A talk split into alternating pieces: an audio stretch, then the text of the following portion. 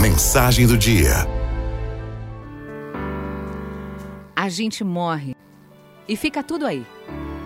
Os planos a longo prazo, as tarefas de casa, as dívidas com o banco, as parcelas do carro. É, as parcelas do carro que a gente comprou para ter status. A gente morre sem sequer guardar as comidas na geladeira. Tudo apodrece.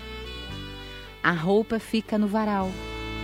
A gente morre, se dissolve, some toda a importância que pensávamos que tínhamos. A vida continua, as pessoas superam e seguem as suas rotinas. A gente morre, todos os grandes problemas que achávamos que tínhamos se transformam em um imenso vazio. Não existem mais problemas. Os problemas moram dentro de nós. A gente morre e o mundo continua caótico, como se a nossa presença ou a ausência não fizesse a menor diferença. E na verdade não faz. Nós somos pequenos diante do mundo, porém prepotentes.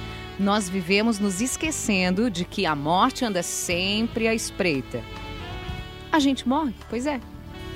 É bem assim. Piscou, morreu. O cachorro é doado e se apega aos novos donos. A gente morre e é rapidamente substituído no cargo que ocupava na empresa. As coisas que sequer emprestávamos para alguém, porque apegados que somos, elas são doadas. Algumas são jogadas fora. Quando menos se espera, a gente morre. Aliás, quem espera morrer? Se a gente esperasse pela morte, talvez a gente vivesse melhor. E é aqui que eu quero chegar. Talvez a gente colocasse a nossa melhor roupa hoje. Talvez a gente cometa sobremesa antes do almoço hoje. Talvez a gente esperasse menos dos outros hoje.